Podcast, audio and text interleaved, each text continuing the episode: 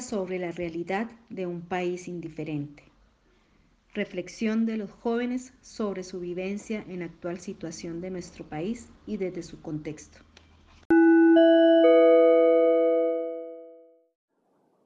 Espejo. Hace ya algún tiempo, no tan lejano como para predecir su muerte, ni tan cercano como para contar sus lunas, tomó una decisión. Aunque tú no lo sepas, se ha inventado otro nombre. No hablo de sus letras, hablo de su identidad, con tan solo decirte que le cuesta saber quién es en realidad, o por lo menos están en curso sus intentos fallidos por llegar a esa cima que parecía desvanecerse, en otro sueño más creíble, que su antigua cotidianidad que la meció en cunas de do, sol, re y la. Cada mañana su papá salía a comprar el periódico antes de ir a trabajar. Eran el meridiano o el líder. Los vendían en la plaza del pequeño pueblo donde vivían.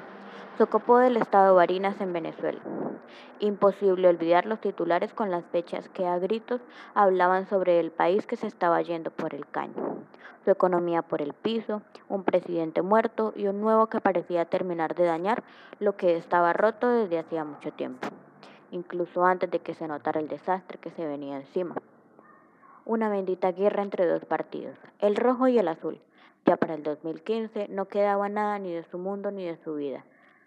En un abrir y cerrar de ojos estaba camino a Colombia, donde nada iba a cambiar, pero al menos los supermercados estaban llenos y había gasolina. Estos son solo pequeños recuerdos de la niña que un día fue feliz y le arrancaron todo. Aunque tú no lo entiendas, nunca escribe el remete en el sobre de las cartas que envía a sus amigos de Venezuela, por no dejar huellas, y mucho menos aquellas lágrimas de sangre, que cualquiera llamaría capricho de juventud. Se para todas las noches frente al espejo con 20 años, pero en su reflejo aún tiene 12. Se ve tan sana y sin heridas, con el violonchelo dentro de su estuche a sus espaldas, como si no pesara, como si nada fuera a pasar. Se veía tan segura todo lo contrario a esta nueva realidad. No me extrañaría, no saben cuánto duele. Todo empezó aquel 26 de febrero cuando la entrada a las clases daba inicio a los sueños de aquellas personitas que anhelan hacer sentir orgullosos a sus padres. El violonchelo logró camuflar su pasado de ballet y teatro, llevando esos movimientos y emociones vocales expresivos a otro nivel. Sus curvas y sonidos provocados por ese brazo amigo que solo le dio su consuelo. Si eso no es amor, no sé qué lo sea. La obligó a tener postura sin importar qué orden diera el director y el cadáver de todos sus sueños. Su mundo se desvaneció cuando cerca del diciembre, antes de irse del país que la vio nacer, cerraron todos los centros de arte y música por falta de profesores. Espacio. Y la bendita falta de vida digna que empezó a reinar en ese lugar. Antes lleno de colores y prosperidad, ahora oscuro y, y desahuciado. Lleva una hermosa pintura con bordes de cielo grabada en su mente. Memorizó las aceras de cada día, y haría lo posible por repetir aquel recorrido por lo menos una vez más. Cerró los ojos y empezó a recordar su orquesta desolada, la vista de bosque al frente de sus rejas negras. Devolvería el tiempo solo para ver su niñez, cuando era feliz y no lo sabía, llena de tontos que le hacían feliz la vida. Dios mío, ¿cómo lo pude haber olvidado? Annette era su perfecta imperfección, esas dos cajas con cuerdas de sonido maravilloso que mantenían unidos sus mundos. Oye, nunca me olvidarás, dijo Annette con voz silenciosa, la última tarde que estuvieron juntas. Pero por supuesto que no. ¿Qué clase de pregunta es le respondió. Hubo un silencio bastante incómodo mientras por su mente solo pasaba. ¿Lo hará? ¿Lo haremos? Así es la vida. Aunque quieras mucho a alguien, el tiempo hace muy bien su trabajo de apaciguar el dolor y borrar los mejores recuerdos. Tranquila, yo no lo haré le respondió Annette con una sonrisa en el rostro. Extraña su caja musical, esa que llenaba de alegría sus días, una casa llena de partituras, perrubia, lápices, colores y el afinador tan bien guardado que no aparecía el domingo a las 11.30 pm. Termina llorando de rabia por su desaparición, siempre, todas las noches. Su presente es todo lo contrario a su pasado. ¿No es esa la idea? Que todo parezca un sueño para iniciar de nuevo, pero no es un sueño. Si lo fuera, no te hubiera roto el corazón. Un nadador renuncia a sus aguas por una lesión en el hombro. Un alfarero renuncia a su torno por una lesión en su muñeca. Y un amor no correspondido de una chelista quien abandonó su cotidianidad y amor verdadero por la situación económica de su país y esta venidera baja reputación. Las marchas y protestas empezaron en el 2018, durante el gobierno de Iván Duque, electo para el periodo 2018-2022.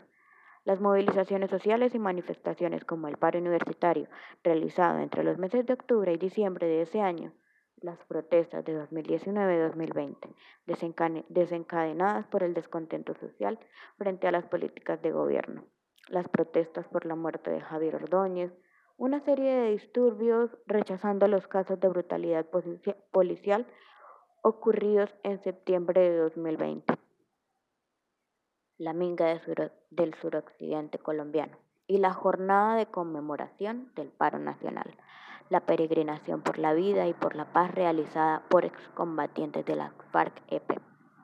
Todo esto para que finalmente no llegaran a un acuerdo y no les, no les prestaran ni cinco de atención a la gente del pueblo. Cualquier cosa que pasara la llevaba a su niñez cuando su papá compraba el periódico y todo iba de mal en peor. En ese tiempo era mejor porque no entendía nada. Ahora entiende todo. Cualquier hombre con 50 mil pesos conoce su cuerpo. Sus cuatro húmedas paredes cambiantes de cuarto de motel, siempre cerca de las clandestinas calles de la ciudad de Cúcuta, anuncian que su familia se volvió espuma dejándola a su suerte a los 17 años.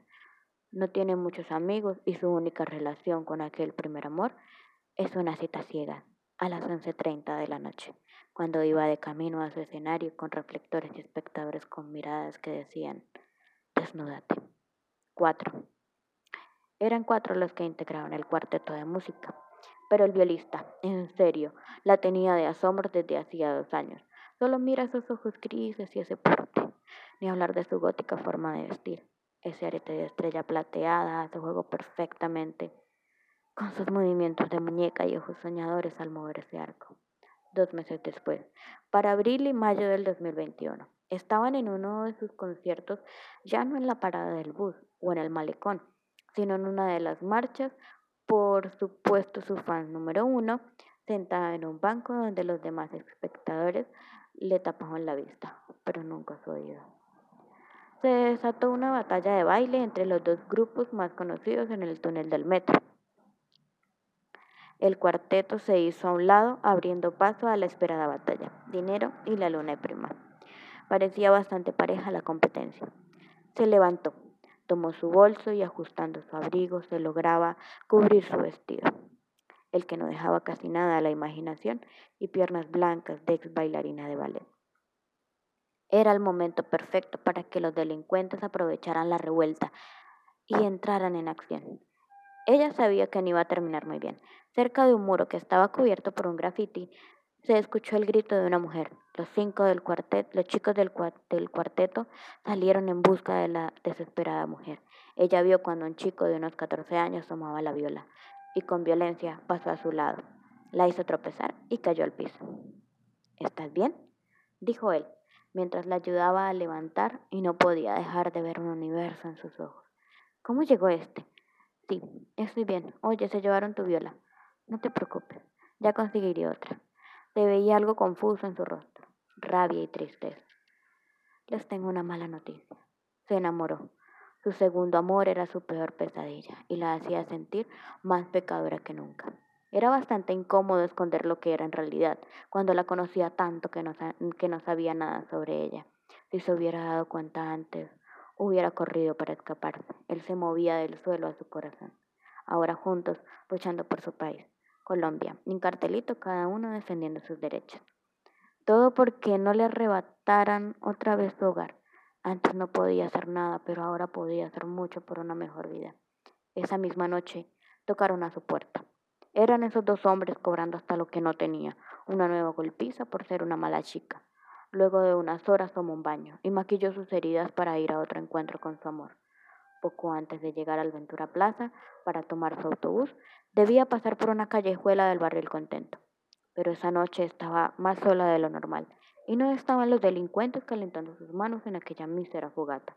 Se escuchaban algunos pasos detrás de ella. Se detuvo un instante girando su cabeza, solo un poco hacia la izquierda. Al ver quiénes eran, aceleró el paso. Intento fallido. La tomaron del brazo haciéndola caer al piso frío y húmedo. Luego de una golpiza y sin pensarlo, uno de ellos tomó un arma y ¡pa! ¡pa! ¡pa! Uno en el brazo izquierdo, notas con sus dedos, otro en su muñeca derecha, la que ejecutaba movimientos y melodías encantadoras junto con su amigo el arco, el mejor equipo del mundo, el último en su pecho, donde solo habitaban sus dos tormentos. Sacó un lápiz de su chaqueta y el papel del bolsillo interior de su vestido. Escribió con sus manos temblorosas. Quizás si hubiese más seguridad y mejores oportunidades para alguien como yo, esto jamás habría pasado. Tristeza sentía su corazón antes de dejarlo todo al saber que ya no era un país perdido, sino uno muerto y otro a punto de morir en manos de personas que solo piensan en sí mismas. Su muerte serviría de inspiración para todas las familias y jóvenes que luchan por un mejor mañana en cualquiera de los dos lados del puente Simón Bolívar.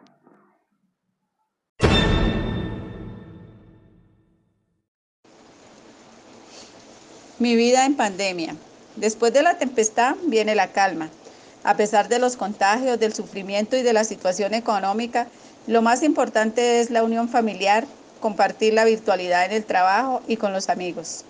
Una mañana de marzo, con la actitud y sueños de empezar un trabajo por esperar dos meses sin empleo, salí a mis labores en vereda cuando de repente me sorprendió la orden de estar en casa por una pandemia llamada COVID-19. Era una pandemia mundial que quitaba sueños y nos llevaba a la desesperación de conseguir víveres y refugiarnos en nuestros hogares para no contagiarnos.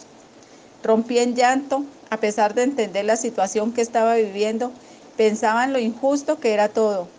Un, regreso a mi trabajo era la solución a mis problemas financieros que no me dejaban dormir.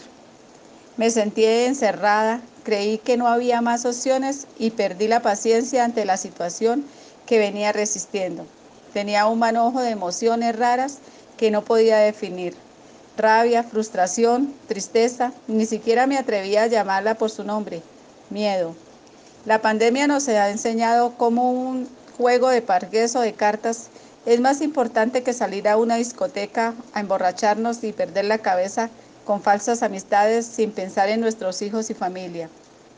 Me acuerdo cuando empezó la pandemia, duramos 40 días en nuestros hogares compartiendo y disfrutando cada día como si fuera el último empezamos a aferrarnos a Dios todos los días, compartiendo una oración y dando gracias por el despertar y sus bendiciones.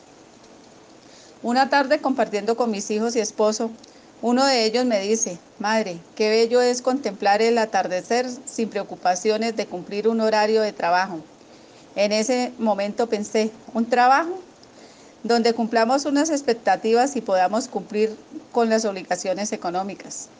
Mi hijo da una lluvia de ideas, realizando domicilios, una venta por internet de comidas rápidas o quizás mejor, venta de pijamas. Las familias están en casa y quieren estar cómodas. Así como surgen las ideas, cada uno en la rama que más le fortalece.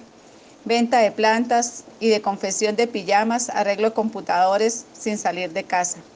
Solucioné la situación y comencé a analizar cómo un virus cambia nuestro modo de pensar y nos une como familia, raza o clase social. Me pregunto cómo en pocos días perdemos familiares, amigos por un contagio que parece una historia de terror. Quizás algunas personas no se preocupan y digan, es una falsa que el gobierno inventó, pero cuando vivimos en carne propia una enfermedad que no nos lleva que nos lleva al miedo de morir, es donde analizamos la magnitud de esta pandemia. También pienso que como personas nos falta mejorar e implementar algunos protocolos de autocuidado en nuestros hogares. Debemos ser más conscientes del cuidado de la tierra, disfrutar cada espacio que nos permite vivir y quedarnos en casa. Por ahora es lo poco que podemos hacer. Afuera hay miedo, incertidumbre y ganas de regresar más fuertes. Agradezco cada día de mi vida por la oportunidad de volver a empezar con metas y sueños y lo más importante, estar junto a mí, mis, seres queridos. A pesar del sufrimiento de algunas familias, es importante unirnos compartiendo y solidarizarnos con los demás necesitados porque vendrán tiempos mejores. Les habló María Eugenia Ropero. Muchas gracias. Que viva el paro nacional. Por Karel Dayana Torre Rico. El 28 de abril, en plena tercera ola de la pandemia, las protestas sociales contra la reforma tributaria estallaron en Colombia. Colombia está pasando por una difícil y compleja realidad, no solo por el COVID-19, que además de dejar miles de víctimas mortales, ha hecho estragos en el impacto económico, afectando la economía interna y externa del país. Algunas actividades económicas fueron suspendidas o cerradas, generando mayor desempleo. No basta con esto, el Gobierno Nacional, en cabeza del presidente Iván Duque, el pasado jueves 5 de abril, radicó ante el Congreso de la República el proyecto de la reforma tributaria, que planteaba grabar con IVA los servicios públicos de estratos 4, 5 y 6 y con ampliar la base tributaria, crear un fondo para combatir el cambio climático y también un impuesto para los plásticos de un solo uso. Debido a esto, las organizaciones sindicales convocaron a paro el día 28 de abril, el cual se intensificó con las declaraciones del ministro de Hacienda, Alberto Carrasquilla. Luego, de referirse en una entrevista con Vicky Davia que una docena de huevos vale 1800. Su desconocimiento nos ha dejado pasar por alto y la indignación de la gente que dice que no puede creer que alguien desconoce los precios de los productos básicos de la canasta familiar proponga una reforma tributaria. A pesar de las recomendaciones y pedidos de los diferentes sectores políticos para que no se realicen las manifestaciones debido al momento que atraviesa el país, en la tercera ola de contagios por COVID-19, desde el 28 de abril del presente año en las calles de Colombia han ocurrido manifestaciones detonadas no solo por la reforma tributaria, sino por un pueblo cansado de tanta corrupción, de tanta falta de oportunidades, el desempleo y muchas razones que hoy en día el pueblo exige.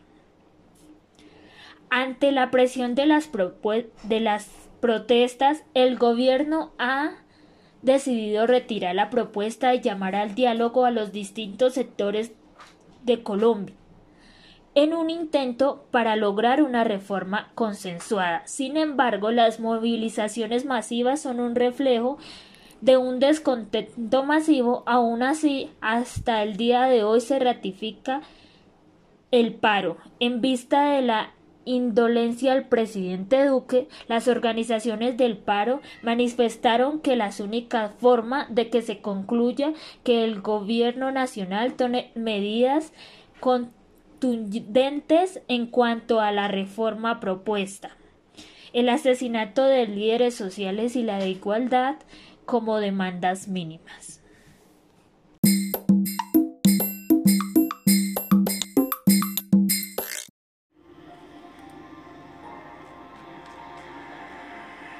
Un país cansado de sus gobernantes. Con el inicio del paro nacional el pasado miércoles 28 de abril del 2021 en Colombia, se vio reflejado el inconformismo por parte del pueblo colombiano. Una protesta convocada por la Central Unitaria de Trabajadores, FECODE y otros sectores que rechazan la política del actual gobierno y en especial la reforma tributaria que presentó para cubrir el hueco fiscal y responder con los programas sociales creados durante la pandemia. La jornada de protesta inició sobre las 5 de la mañana en algunos puntos del país. En ciudades como Pamplona se han presentado marchas pacíficas por parte de docentes y estudiantes de los diferentes planteles educativos, tales como la Universidad de Pamplona, el Instituto Superior de Educación Rural ICER y el Servicio Nacional de Aprendizaje CEN.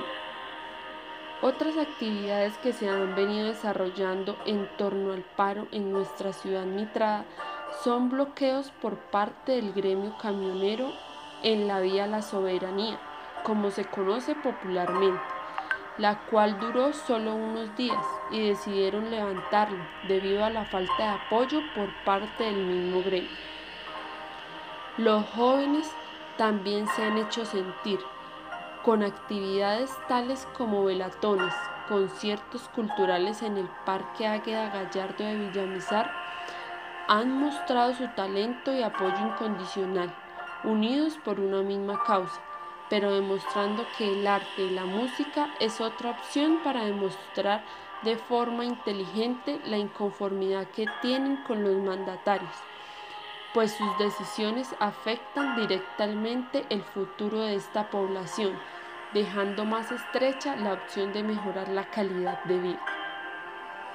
A nivel nacional, las principales ciudades que han tenido alteraciones de orden público han sido Bogotá, Medellín y Cali, siendo este último el más afectado por actos vandálicos de unas cuantas personas que han dañado el principal objetivo de la manifestación. Después de estas primeras manifestaciones en el marco del paro nacional, este dio sus primeros frutos el 2 de mayo se logra tumbar la reforma tributaria, la cual pretendía colocar IVA a productos básicos de la canasta familiar, entre otros productos, acentuando más la crisis económica por la que atraviesa el país a causa de la pandemia. A esto se le suma la renuncia del ministro Carrasquilla, gran ponente y defensor de dicha reforma. Durante las marchas se han hecho múltiples denuncias a causa del exceso de fuerza aplicado por parte de policías y miembros del ESMAD, siendo otro desencadenante para que se produzcan hechos de violencia dentro del marco del gran paro nacional. Esto ha hecho que la comunidad internacional dirija su mirada hacia nuestro país y alce su voz de rechazo frente a estas actuaciones de la fuerza pública y apoye las manifestaciones en un marco de paz y tranquilidad. El paro continúa.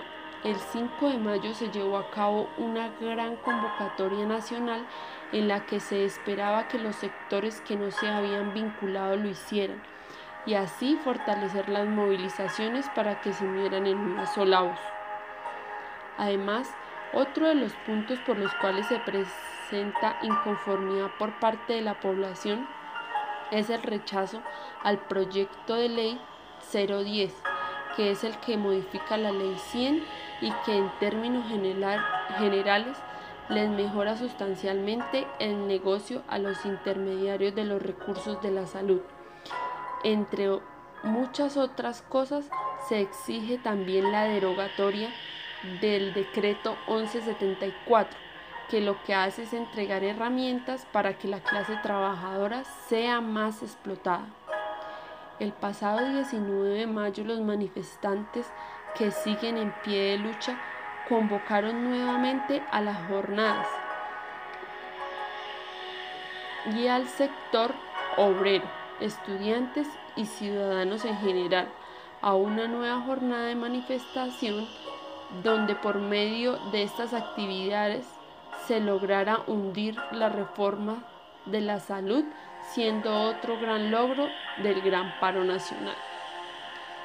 A pesar de haber hundido dos grandes proyectos como la reforma tributaria y la reforma a la salud, se continúa en paro, ya que hay una gran inconformidad ciudadana debido a múltiples factores socioeconómicos, dentro de los cuales está la falta de empleo y oportunidades para los jóvenes la inseguridad, la corrupción, poca posibilidad de acceder a pensiones dignas e injustas, asesinato de líderes sociales, pobreza y desigualdad, por lo que se sigue convocando a marchas. La próxima jornada está prevista para el 25 y 28 de mayo, donde ya se cumplirá un mes de este gran paro nacional.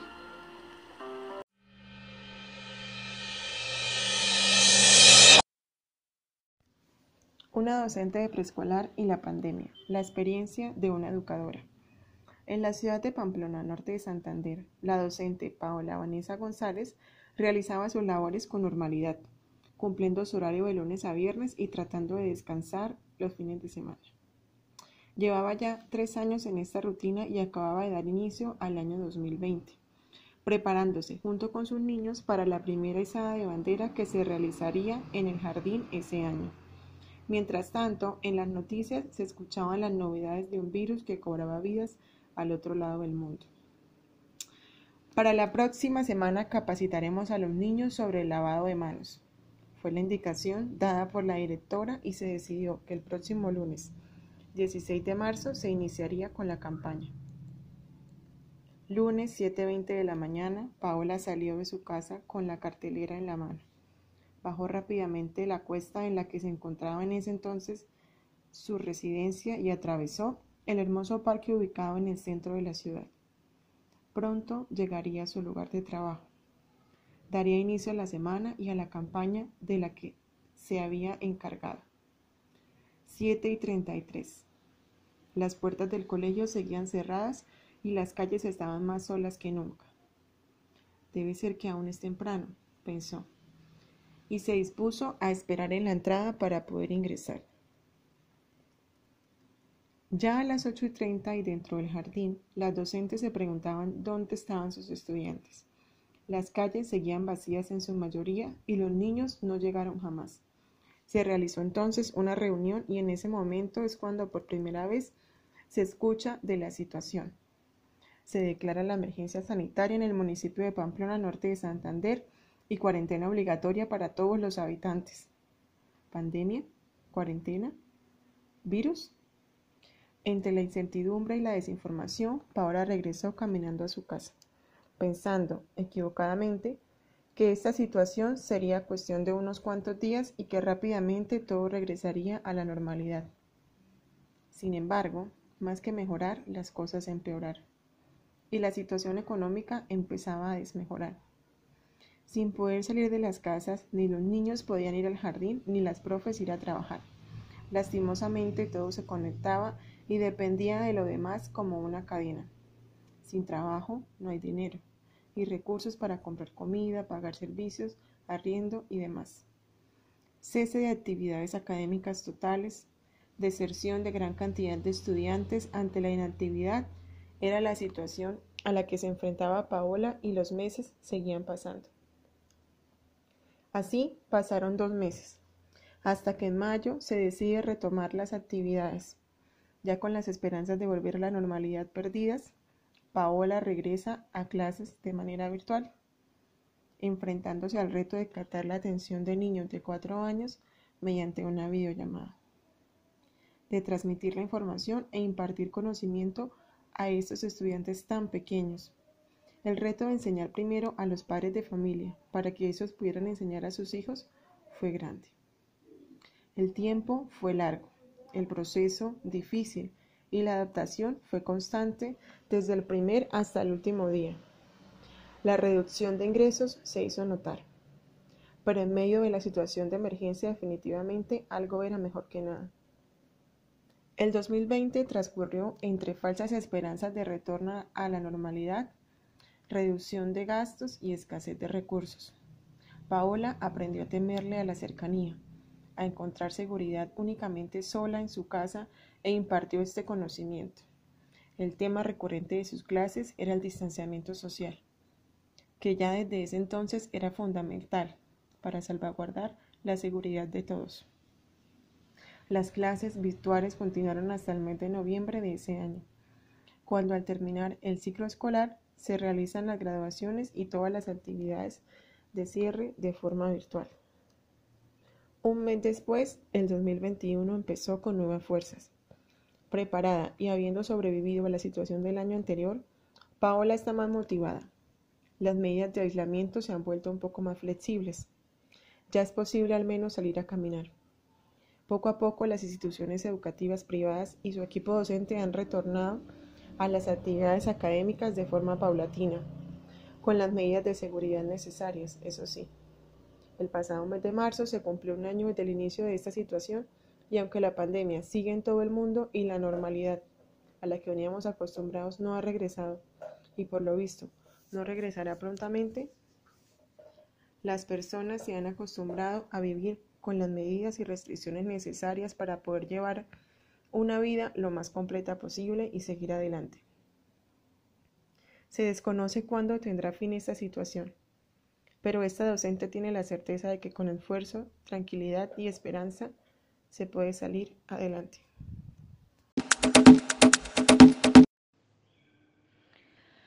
Colombia y los desastres de la pandemia. Sabemos que la pandemia llegó a todo el mundo y llegó a traer estragos, pobreza, desempleo, hambre, destrucción de hogares, enfermedad y muerte. Colombia es un país con recursos sostenibles pero que han sido mal utilizados por los gobernantes de turno. La falta de fe de un pueblo que siempre sueña con un mejor futuro pero que no hace nada. ¿Acaso nos hemos puesto a pensar nosotros desde nuestra intimidad y la intimidad de nuestras familias qué hacemos para que nuestra sociedad tenga un cambio? Soy de esas personas que no creen en los políticos, que es por esta razón por la cual nuestro país cada vez está como el cangrejo, de para atrás.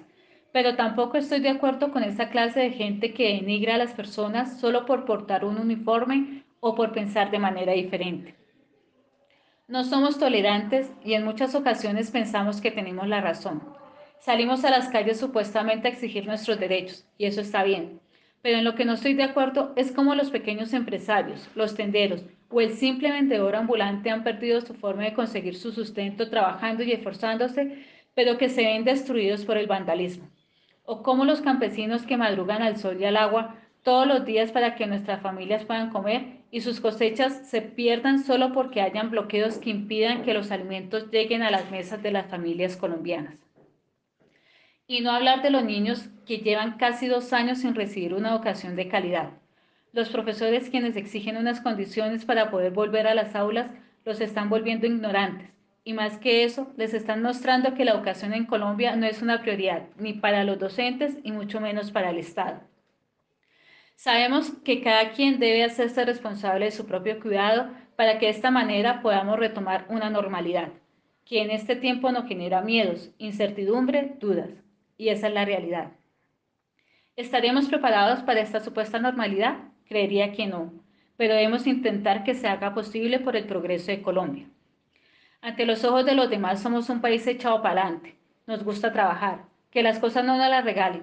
Somos recursivos, creativos y en muchas ocasiones de las situaciones más adversas sacamos lo mejor. Los medios de comunicación deben tener claro que deben ser imparciales, objetivos, incluso sutiles al momento de dar una noticia, pero debemos día a día imágenes donde se muestra el dolor, la indignación de parte de todos los bandos inconformes de esta situación actual. Vemos madres llorando porque han perdido un hijo, y ese hijo puede ser cualquiera que le duele nuestra nación. Vemos injusticias a flor de piel que nos duele, nos frustra y nos permite creer en una sana y pronta solución. En nuestros jóvenes está la solución, eso creemos. Solo esperamos que ellos no dejen manipular o que se conviertan en personas ambiciosas de poder, porque perderán el horizonte de esta lucha no solo estos días, sino de décadas enteras, donde solo queremos lograr la paz de un territorio y la igualdad de condiciones de progreso en una nación que irónicamente es feliz. La paz exige cuatro condiciones esenciales, verdad, justicia, amor y libertad. Juan Pablo II.